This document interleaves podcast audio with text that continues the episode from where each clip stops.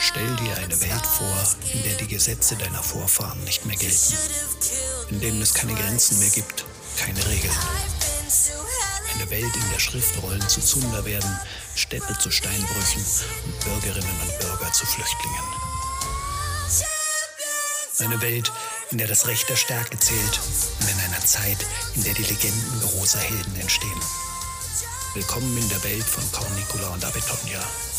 Willkommen zu Flug der Krähen, Legenden einer Erzählerin.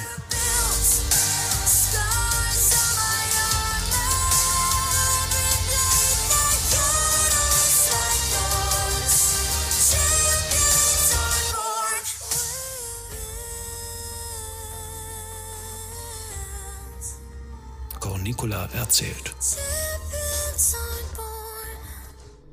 Als die vier Gestalten begannen, etwas von dem Brennholz auf der alten Feuerstelle aufzutürmen, lag der Wald noch verschwommen im dichten Frühnebel. Es dauerte einige Zeit, bis die Flammen entfacht hatten. Das Holz war modrig und feucht. Einige Male hörte Tregenius die Männer laut fluchen. Er kauerte von einem dicken Ast einer alten Eiche am äußersten Rand der Lichtung. Mars stand in einem kleinen Kobel, den Tregenius ins Unterholz gehackt hatte, gesattelt und gut verborgen im Dickicht. Sie atmeten beide kaum. Sie waren unsichtbar, wie Geister des Waldes. Es wäre keine allzu große Kunst gewesen, die vier Männer jetzt zu überwältigen. Drei von ihnen schachten sich um die schwächliche Glut, streckten ihre von langen Rittschmerzen Glieder aus, versuchten sich etwas zu wärmen und kauten vernehmlich auf etwas von ihrem Proviant. Der vierte saß mit dem Rücken zu den anderen. Abwechselnd blickte er nach rechts und links in den Wald hinein obwohl in den dichten Nebelschwaden und im fahlen Licht des Morgens dort kaum etwas auszumachen war. Ihn hätte Tregenius erster Pfeil niedergestreckt, da er als einziger seine Waffen noch nicht abgelegt hatte. Drei weitere schnelle Schüsse, die Bande wäre wohl tot gewesen, bevor sie noch die Gefahr hätten orten können. Aber Tregenius hielt im Bogen unbewegt, in der linken, und wartete. Als der Wachtposten die Schatten im Nebel wahrnahm, war es im Grunde bereits zu spät. Er konnte gerade noch einen warnenden Pfiff für seine Gefährten ausstoßen, bevor er sich mit gezücktem Schwert den Angreifern entgegenstürzte. Natürlich konnte er sie nicht aufhalten, aber die übrigen drei gewannen so etwas Zeit. Der erste Römer löste sich aus dem Dunst. In weiten Sätzen galoppierte er auf den Wachposten zu, setzte zum Hieb an. Trigenius Pfeil katapultierte ihn vom Rücken seines Pferdes, gerade als er zuschlagen wollte. Dem Verschonten blieb keine Zeit für Verwunderung. Er duckte sich unter dem zweiten Reiter hindurch, rammte ihm von unten das Schwert ins Gesäß und stieß ihn mit Wucht aus dem Sattel. Der Schmerzensschrei endete jäh, als beim Aufprall vernehmlich das Genick brach. Immer mehr Reiter sprengten jetzt auf die Lichtung. Zehn gegen vier, zielte Tregenius leise. Angestrengt beobachtete er das Getümmel zu seinen Füßen. Auch die übrigen drei der Bande hatten nun ihre Waffen ergriffen. Zwei warfen sich den Angreifern entgegen, der dritte postierte sich vor den Pferden und vor ihren Beute. Der römische Trupp versuchte sich zu formieren, wie man es in den Lagern trainierte. Eine neblige Lichtung im Wald ist jedoch kein Exerzierplatz. Die Räuber nutzten die Enge geschickt, wichen den Angriffen aus, brüllten wie Bestien um die Pferde zu schrecken. Im Vorbeirennen schlitzten sie die Sattelriemen, sodass die Reiter stürzten, und wo sie nur konnten, hieben sie auch auf die Tiere an. Mann gegen Mann zur ebern Erde waren die Waldmenschen den römischen Soldaten überlegen. Noch waren die Angreifer jedoch in der Überzahl. Zwei Römer fielen noch. Dann hatten vier von ihnen die beiden Vorkämpfer eingekreist. Ein mächtiger Schwerthieb trennte den Kopf des einen vom Körper. Ein zweites hauste schon gegen den anderen. Trigenius Pfeil zerfetzte den Arm, der die Klinge führte. Den Schrecksmoment nutzte der eingekesselte Kämpfer und befreite sich mit einem verzweifelten Schlag, der zwei Römer tötete. Ein lauter Befehl. Eine neue Taktik der Römer. Sie stürmten nun in Richtung des Wächters vor den Pferden. Mit einem präzisen Schuss brachte die Kinos den römischen Anführer zum Schweigen. Für einen Augenblick herrschte Stille. Da oben.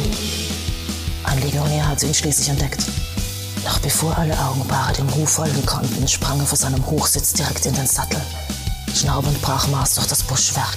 Der Hengst bäumte sich hoch auf, trat den letzten verbedienen Reiter mit den Hufen vom Pferd und zermalmte dessen Kopf bei der Landung. Vier gegen drei. Ein Römer wehrte gerade knapp den Kampf eines Waldmannes ab. Die beiden verhakten sich schnell in ein dichtes Duell. Ein Soldat setzte zur Flucht an, Tregenius erschlug ihn im Nachsetzen. Er wendete und sah, wie sich die letzten zwei Römer auf den Mann bei den Pferden stürzten. Der wehrte einen ersten Hieb ab, wich einen zweiten aus, der dritte traf ihm am Bein. Er ging in die Knie, duckte sich unter einer doppelten Attacke hindurch. Jetzt hatte Dregenius den Kampfplatz erreicht. Sprang zu Boden, stieß einen der beiden Legionäre zur Seite, schlug mit dem Schwert auf den anderen ein. Der konnte den Hieb abwehren, geriet jedoch zum Gleichgewicht. Trigenius packte ihn an der Gurgel, hob ihn ein Stück in die Höhe und schleuderte ihn rücklings einen mächtigen Holzscheit. Regungslos blieb der gebrochene Körper dort liegen. Der andere kniete derweil über dem schon verletzten Räuber und drückte seine Klinge in Richtung des Halses des Mannes, der sich verzweifelt mit beiden Händen dagegen stemmte. Blut strömte seine Arme hinunter. Alle zwei brüllten wie wilde Bären. Der Römer sah die Attacke aus dem Augenwinkel und konnte sich ducken. Nur knapp verfehlte Trigenius Klinger den Kopf des am Boden liegenden. Der Legionär war schnell wieder auf den Beinen und schlug auf Trigenius ein. Zwei, drei, vier Hiebe wehrte der ab, machte zwei Schritte zurück, sein Gegner setzte nach, riss seine Waffe in die Höhe, holte zu einem mächtigen Schlag aus von oben herab. Rücklings ließ sich Trigenius fallen und schickte den ganzen Schwung seines Sturzes in sein Schwert, das wie ein Mühlrad nach oben schoss.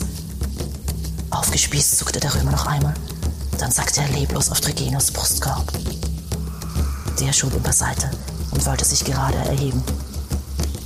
Da spürte er kaltes Eisen an seiner Kehle. Wer bist du? Blutverschmiert und schwer atmend stand der zweite noch lebende Räuber über ihm. Ist das eure Art, sich dankbar zu zeigen? Trigenius sah den Fremden forschend an. Dankbarkeit kann man sich in den Wäldern oft nicht leisten. Die Augen des Mannes blieben kalt. Sag mir einen Grund, dich am Leben zu lassen. Ein schwaches Stöhnen brach das ringende Blicke. Beide wandten sich um. Schaffst du es allein, ihn in eure Höhle zu schleppen? Kannst du es dir leisten, ihn sterben zu lassen und ohne ihn zurückzukehren? Der Räuber schwieg. Ich bin Trigenius, Erbe eines Heilers. Lasst mich euch helfen. Mit seiner Hand schob er das Schwert rasch beiseite, ohne dass er Widerstand spürte. Er hob sich und machte zwei Schritte zu dem Verletzten am Boden. Ich helfe dir, in Leben zu seinem Vater zurückzubringen. Und dafür bringst du mich zu eurem Anführer. Er sah sich um. Zögerlich nickte der Fremde. Dregenius pfiff seinen Hengst herbei. Sie erreichten den Fuß der Berge am Abend des darauffolgenden Tages. Trigenius hatte die zerschnittenen Hände des Verletzten mit Kräutern belegt und verbunden. Das zertrümmerte Bein hatte er mit zwei langen Ästen geschient. Die tiefe Wunde aber nur mit ein paar Blättern bedeckt, um die Fliegen fernzuhalten. Er hatte Seile straff um den Oberschenkel des Mannes gebunden damit die Blutung gestoppt würde und das klaffende Fleisch sich schließt. Er hatte gesehen, dass der Knochen des Kriegers zersplittert war, und er glaubte nicht, dass das Bein wieder heilen konnte. Aber so versorgt würde er nicht verbluten und nicht sterben, bevor sie ihr Ziel erreicht hatten.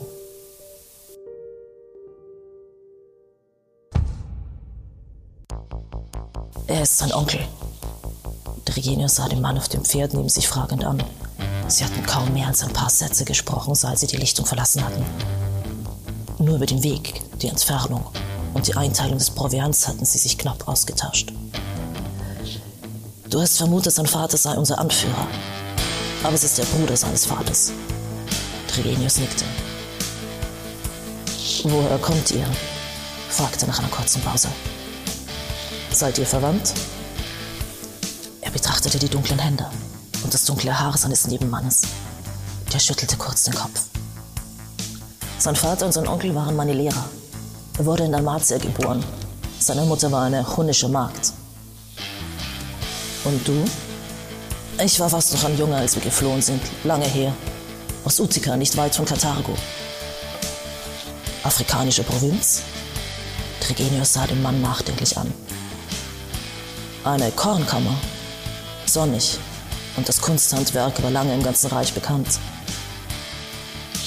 Was hat euch hierher in die dunklen Berge getrieben? Wir waren dort keine freien Bürger. Dem Fremden huschte ein Schmunzeln über das Gesicht. Aber das hast du ohnehin schon vermutet, nehme ich an. Trigenius nickte erneut. Wir waren Gladiatoren. Ich wurde als Knabe in die Kampfschule gebracht. An meine Eltern kann ich mich nicht erinnern. Ich war der Schmächtigste in meinem Jahrgang, aber sein Vater nahm mich unter seine Fittiche gab mir extra Unterricht. Und so kam ich über die Runden. Dann hörte man Barbarenzögen mit der aufgehenden Sonne. Hast du von dem Stamm der Vandalen gehört? Sie überrannten Legion um Legion. Immer weiter mussten die Heere des Kaisers zurückweichen. In der Stadt kam es zu Unruhen. Es gab Tumulte, Brände. Unfrei rottete sich zusammen. Viele meinten, wenn die Vandalen herrschten, würden sie frei sein. Aber dann liefen die letzten Kohorten aus der Stadt zum heranrückenden Feind über. Utica wurde kampflos übergeben und die Soldaten beider Heere schlugen die Aufstände nieder. Nach zehn Tagen war alles vorbei. Die meisten aus unserer Schule waren tot. Sein Onkel, sein Vater, ein paar andere Burschen und ich wurden gefangen. Sie packten uns in eine Galeere. So kamen wir nach Sizilien. Dann wurde unser Schiff nach Konstantinopolis geschickt. Du warst in Konstantinopolis. Ja, die Gesellschaft der Vandalen, die auf dem Schiff gereist war, verließ es dort einfach. Sie hatten wohl gar nicht vor, wieder zurückzukehren. Ganz plötzlich waren wir frei. Wir versteckten uns drei Tage in der Stadt. Dann schlossen wir uns einer Karawane an, mit der wir weit dem Morgen entgegengezogen sind. Eines Tages wurde der Zug von einem wilden Stamm überfallen. Kämpfer auf Pferden. Sie ritten so schnell wie der Wind und sahen so furchterregend aus, dass die meisten Soldaten, die die Karawane begleiteten, schon ihrem Anblick flüchteten. Die Wilden ließen uns wählen, mit ihnen zu ziehen, für sie zu kämpfen oder sofort zu sterben. Ihr habt mit den Hunnern gekämpft. Viele wie wir sind mit ihnen gezogen. So sind wir hierher gekommen. Und warum haust ihr jetzt hier in Höhlen? Warum habt ihr euch von den Hunnern getrennt? Die Hunnen hassen die Römer nicht. Nicht genug. Er sah Reginius einen Moment lang eindringlich an. Schmerz und Wut schimmerten in seinen pechschwarzen Augen. Gerade schien es, als wollte nun eher eine Frage stellen, als ein Rascheln über ihnen die Aufmerksamkeit beider nach oben lenkte. Der Mann hob eine Hand und rief etwas ins Dunkel der Baumwipfel.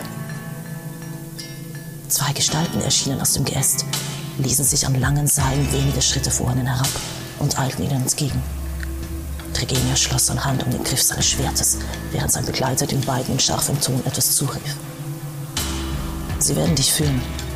Er nickte Trigenius kurz zu, drückte seinem Pferd die Ferse in die Seite und galoppierte davon. Einer der beiden Neuankömmlinge fasste Mars bei den Zügeln. Der zweite reihte sich hinter ihm ein, sprach ein paar leise Worte mit dem Verletzten, dann setzten sie den Weg fort. Bald erreichten sie einen steinernen Pfad, der in den Berg hinaufführte. Inzwischen war es vollkommen dunkel geworden, und Regenius hoffte, dass der Mann, den führte, den Weg gut kannte denn die Felswand fiel steil und tief ab.